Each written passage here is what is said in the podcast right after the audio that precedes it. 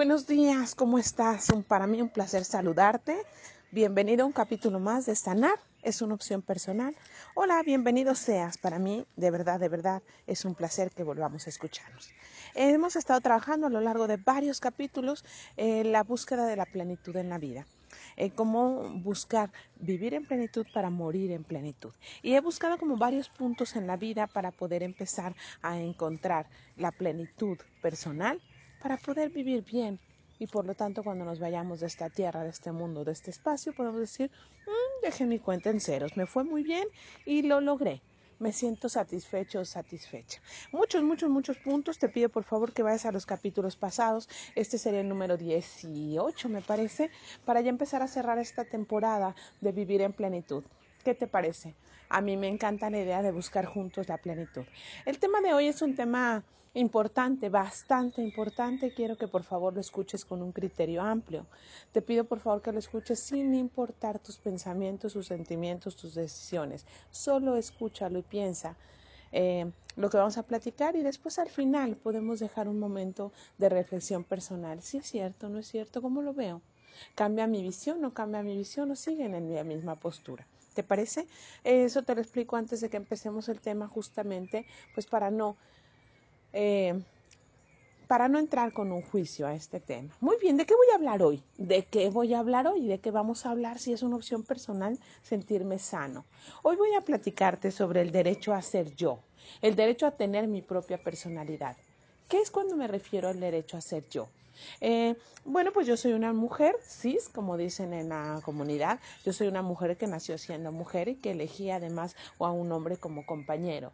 Por lo tanto, eh, a nivel social, a nivel familiar, cumplo las expectativas y pongo entrecomillado de lo que quieren los otros. Pero ¿qué pasa cuando no es así? ¿Qué pasa cuando no es así? Hay muchos casos, chicos y chicas, muchos, muchos casos en donde las personas no eligen ser lo que la familia desea ser no eligen ser lo que la familia desea ser. Escúchalo nuevamente. Las expectativas de papá o de mamá o de la familia o de la sociedad son diferentes a las mías. Por lo tanto, si yo quiero cumplir sus sueños, dejo de cumplir los míos. Y si quiero cumplir los míos, me peleo con ellos. ¿Por? ¿Por qué si es mi vida? Si yo nací del vientre de mi mamá, y si nací esta vida siendo una persona pensante, si una persona sintiente, estando vivo para elegir, para pensar, para sentir, ¿por qué tengo que elegir pensar y sentir lo que quieren otros? ¿Por qué debo aceptar mi vida con los parámetros de otros? ¿Por qué? ¿Por qué? ¿Qué lo explica? ¿Que no cumple tus expectativas, papá? ¿Que tú querías un machito? que tú querías una chica que tuviera hijos, que tú querías una mujer convencional, un hombre convencional. Eres tú el que lo querías, eres tú el que quieres esto. Ellos o todos nosotros no nacimos para cumplir las expectativas de los padres. No nacimos para ser bailarina si tú no pudiste ser doctor, si a ti se fue imposible o si quieres seguir el legado de ser contador, administrador, agrónomo en el rancho, eh, de ser mujer de casa o tener tres hijos o, o tener nietos porque es lo que tú quieres. No, nadie nació para llenar los huecos de nadie. Piensa muy bien cuál fue el origen de la decisión de ser papá o mamá. Piénsalo y todavía puedes revertirlo. No importa si tu hijo o hija tiene 24, 30, 50 o 55. No importa. No nacieron para cumplir tus sueños ni tus deseos. Tu sueño y tu deseo fue darles vida. ¿Ya lo cumpliste? Ya lo cumpliste. Inclusive si tu hijo o hija no estuvieran sanos, en cualquier sentido, tampoco nacieron para eso. Sus almitas vinieron a vivir su propia experiencia en esta tierra. Por favor, entiéndelo. Y cuando lo entiendas vas a poder soltarlos y amarlos incondicionalmente, sin importar que quieran o que dejen de querer. El derecho a ser yo se los tienes que entregar tú y les corresponde. Tú no eres quien dirige su vida ni sus historias. Por favor, respeta. En algún momento tuyo te pregunto si tú eres hétero, porque yo también lo soy, o buga, como le llaman en los grupos de las comunidades este, LGBT, que son este, de todas estas comunidades con, menos privilegios por sus elecciones. Bueno, en algún momento tú o yo tuvimos que luchar por decir, este chico me gusta y voy a tener que usar una bandera especial y hablar especial y pensar especial y tener un lenguaje incluyente y tengo que buscar porque ese hombre a mí me gusta y todo mundo tiene que buscar que a mí me guste y respetar que a mí me gustan. No, al menos yo no lo viví. Yo no vi que ninguno de mis hermanos lo viviera elegir una chica. ¿Por qué tienen que si mi hijo, mi hija decide elegir a una persona de su mismo género o decide cambiar de género, decide que su cuerpo esté equivocado, que no siente que su cuerpo le pertenece? ¡Qué dolor! Qué dolor que no sientas que te pertenece tu cuerpo y que tengas que aguantar porque papá o mamá que supuestamente te aman porque te dieron la vida, no te permiten sentir la libertad. ¿Por? El mundo de verdad afuera está bien ruin, chicos, bien ruin. Quizá yo se los hablo con el corazón en la mano. ¿Saben cuántos pacientes o pacientes tengo con este conflicto? Personas que deciden amar a alguien de su mismo sexo y sin embargo son homofóbicos por costumbre por educación, porque así les enseñaron que esto era malo, que era equivocado, que estaban absurdos, que no cumplían las expectativas de papá. Hazlo pero allá, hazlo que no se den cuenta, cállate que no nadie se dé cuenta. Pero ¿cómo es posible? Qué vergüenza. De verdad ya lo pensaste, hay que exorcizarte. Hay grupos donde te pueden ayudar. Ve al terapeuta, ¿qué te pasa? O sea, ¿sabes qué van a pensar tus sobrinos, tus sobrinas? Y empiezan todas las expectativas y todos los sueños y todas las maldiciones sobre la persona que piensa diferente, solamente porque quiere tener el derecho a ser yo. Por favor, te invito que concientices desde el amor incondicional el derecho del otro a elegir su vida. El mundo ya es ruin, no lo seas tú. El mundo ya es duro, no lo seas tú. El mundo te juzga, no los juzgues tú. El mundo te va a poner piedras en el camino. ¿Por qué carajos les ponemos piedras en el camino nosotros? Nuestra obligación como padres o madres es abrirles el camino y es respaldarlos y decir, en donde estés, lo que decidas, a donde vayas, acá estoy. Puedes equivocarte y acá estoy. Queda clarísimo.